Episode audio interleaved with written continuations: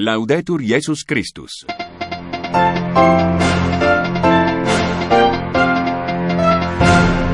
Amigos oyentes de Radio Vaticana, Vatican News, reciban el cordial saludo de María Cecilia Mutual en nombre de los demás integrantes de nuestra redacción. Estos son los titulares de hoy, 8 de diciembre, solemnidad de la Inmaculada Concepción de María. El Papa Francisco convoca un año de San José con motivo del 150 aniversario de la declaración de San José como patrono de la Iglesia Universal. El pontífice publica la carta apostólica Patris Corde con corazón de padre y establece que a partir de hoy hasta el 8 de diciembre de 2021 se celebrará un año dedicado especialmente a él. En el año de San José, un decreto de la Penitenciaría Apostólica establece que hasta el 8 de diciembre de 2021 se podrán recibir indulgencias especiales vinculadas a la figura del Padre putativo de Jesús. Digamos de una vez para siempre no al pecado y sí a la gracia fue la invitación del Papa este mediodía a la hora del Ángelus en la solemnidad de la Inmaculada Concepción de María. Francisco instó a empezar un camino de conversión para volver a ser santos e inmaculados. Esta mañana al alba el Santo Padre se dirigió de manera privada para rendir homenaje a la Inmaculada Concepción en la Plaza de España y confió a la Virgen a todos los que en esta ciudad y en el mundo están afligidos por la enfermedad y el desánimo. Un padre amado, un padre en la ternura, en la obediencia y en la acogida, un padre de valentía creativa, un trabajador siempre en la sombra. Con estas palabras, el Papa Francisco describe a San José de una manera tierna y conmovedora. Lo hace en la carta apostólica Patris Corde, publicada hoy con motivo del 150 aniversario de la declaración del esposo de María como patrono de la Iglesia Católica. Para celebrar este aniversario, el pontífice ha convocado desde hoy y hasta el 8 de diciembre de 2021, un año especial dedicado al Padre putativo de Jesús. En el trasfondo de la carta apostólica está la pandemia de COVID-19 que, escribe Francisco, nos ha hecho comprender la importancia de la gente común, de aquellos que lejos del protagonismo ejercen la paciencia e infunden esperanza cada día, sembrando corresponsabilidad. Junto con la publicación de la carta apostólica Patris Corde se ha publicado el decreto de la penitenciaria apostólica que anuncia el año de San José, convocado por el Papa, y la relativa concesión del don de las indulgencias especiales. Se dan indicaciones específicas para los días tradicionalmente dedicados a la memoria del esposo de María, como el 19 de marzo o el 1 de mayo, y para los enfermos y ancianos en el contexto actual de la emergencia sanitaria.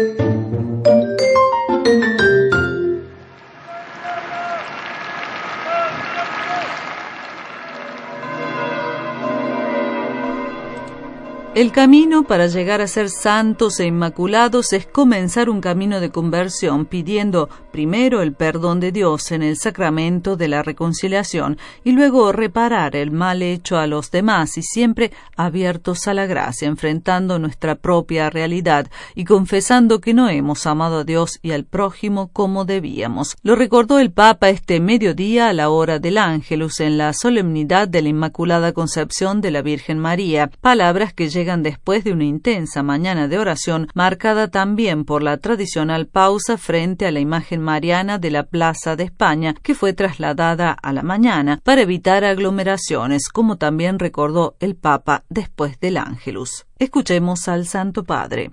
Cari fratelli e sorelle, buongiorno. Queridos hermanos y hermanas, buenos días.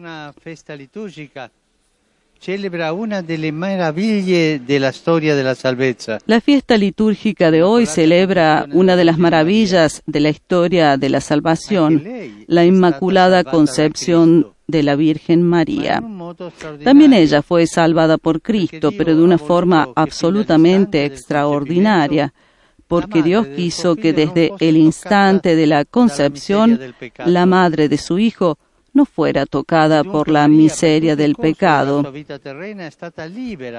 Y por tanto María durante toda su vida terrena estuvo libre de cualquier mancha de pecado, llena de gracia. Así la llamó el ángel. y disfrutó de una singular acción del Espíritu Santo para poder mantenerse siempre en su relación perfecta con el Anzi, Hijo Jesús. Es más, era la discípula de Jesús, era la Ma madre y la discípula, pero el pecado no estaba en ella. En el magnífico himno que abre la carta a los Efesios, San Pablo nos hace comprender que cada ser humano es creado por Dios para esa plenitud de santidad, para esa belleza de la que la. Virgen fue revestida desde el principio. chiamati La meta a la cual estamos llamados es también para nosotros don de il Dios, el cual, ha dice el apóstol, nos ha elegido en Él antes de la fundación del mundo para ser santos e inmaculados. Nos ha predestinado en Cristo a estar un día totalmente libres del pecado. Y esta Es la gracia. es gratuito, es un don de Dios. Y lo que para María fue al inicio, para nosotros será al final. después de haber pasado el baño purificador de la ci gracia de Cristo. Lo que nos abre la puerta del paraíso es la gracia de Dios recibida por nosotros con fidelidad. También los más inocentes estaban marcados por el pecado original y lucharon con todas las fuerzas contra sus consecuencias. Han pasado a través de la que puerta conduce a la estrecha que conduce a la vida. E ¿Y saben ustedes quién es el primero de quien tenemos la certeza de que ha entrado en el paraíso? ¿Lo saben? Un bandido. Uno de los dos que fueron crucificados con Jesús. Se dirigió a él diciendo. Jesús, acuérdate de mí cuando rispose, entres en tu "Oggi reino. Y él respondió, paradiso". hoy estarás conmigo en el paraíso. Hermanos y hermanas, la gracia de Dios está ofrecida por Dios a todos. Y muchos que sobre esta tierra son últimos, en el cielo serán los primeros. Pero atención, no vale hacerse los astutos, posponer continuamente un serio examen de la propia vida, aprovechando de la paciencia del Señor. Él es paciente, nos espera.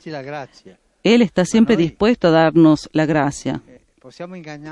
Uomini, Pero nosotros no. podemos engañar a los hombres, pero a Dios no. Él conoce nuestro corazón mejor que nosotros mismos. Aprovechemos el tiempo presente. Este sí es el sentido cristiano del carpe diem, aprovechar el día. No disfrutar la vida en el momento fugaz, no. Este es el sentido mundano, sino acoger el hoy para decir no al mal y sí a Dios, abrirse a su gracia, dejar finalmente de plegarse sobre uno mismo arrastrándose en la hipocresía. Mirar a la cara la propia realidad, reconocer que, Que no hemos amado a Dios, que no hemos amado al prójimo como deberíamos y confesarlo.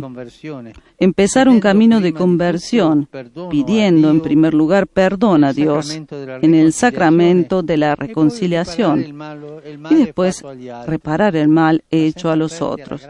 Y siempre abiertos a la gracia, porque el Señor llama a nuestra puerta, llama a nuestro corazón para entrar con nosotros en amistad, en comunión, para darnos la salvación. Esta diventare es para e nosotros el camino para volver a ser santos e inmaculados. La belleza incontaminada de nuestra madre es inimitable, pero al mismo tiempo nos atrae. Encomendémonos a ella y digamos de una vez para siempre no al pecado y sí a la gracia. Ave Maria, grazia plena, Dominus tecum, benedicta tui mulieribus e benedictus fructus ventris tui, Iesus.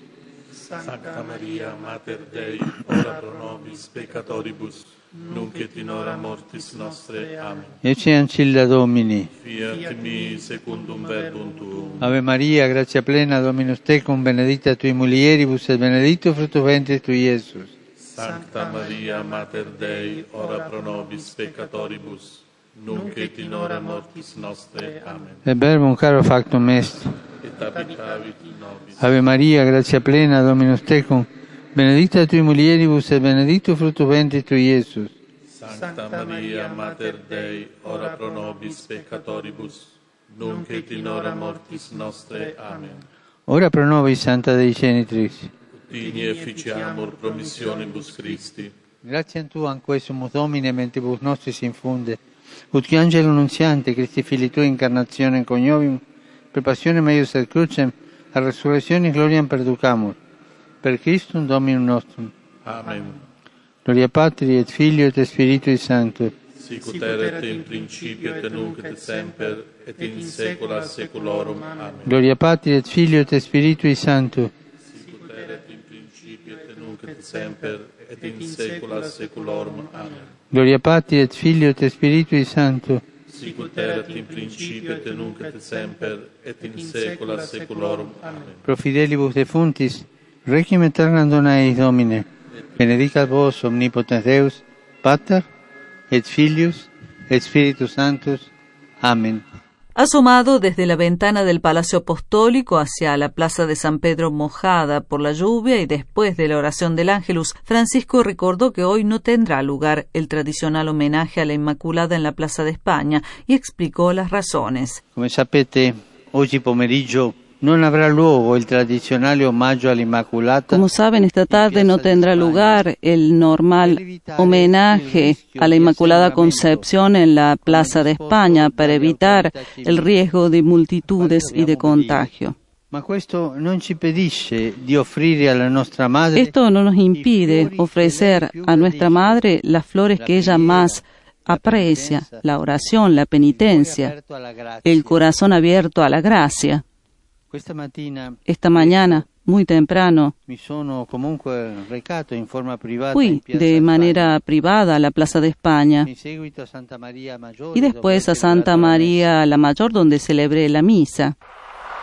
De hecho, a las 7 de esta mañana, entre las primeras luces del día y en una ciudad de Roma envuelta por la lluvia, el Papa Francisco llegó a la Plaza de España para rendir homenaje en forma privada a María Inmaculada. El pontífice colocó un ramo de rosas blancas en la base de la columna donde se encuentra la estatua de la Virgen María. Su oración no fue acompañada, como tradicionalmente sucede en esta ocasión, por la compañía de la multitud. El pontífice fue a la Plaza de España hora inusual y no por la tarde, debido a la situación de emergencia sanitaria para evitar cualquier riesgo de contagio causado por las multitudes. Francisco dio a conocer una nota de la oficina de prensa de la Santa Sede, confió a la Virgen a todos los que en esta ciudad y en el mundo están afligidos por la enfermedad y el desánimo. Poco antes de las siete y cuarto de la mañana, el Papa dejó la Plaza de España y se dirigió a Santa María la Mayor, donde rezó ante el icono de María, Salus Populi Romani, y celebró la misa en la capilla de la Natividad para luego regresar al Vaticano. ¿Ya has puesto el pesebre en casa o estás a punto de hacerlo? Nosotros queremos verlo. Envíanos una foto de tu pesebre y revaloriza junto a nosotros la devoción al Belén en los diferentes países y culturas de América Latina y España. Pueden enviarnos sus imágenes en alta resolución junto con una breve descripción de cómo lo han conformado al correo español. Las 10 mejores imágenes que representen los pesebres más típicos y originales serán publicadas en nuestro portal www.vaticannews.va con la mención del autor. ¡Feliz Navidad!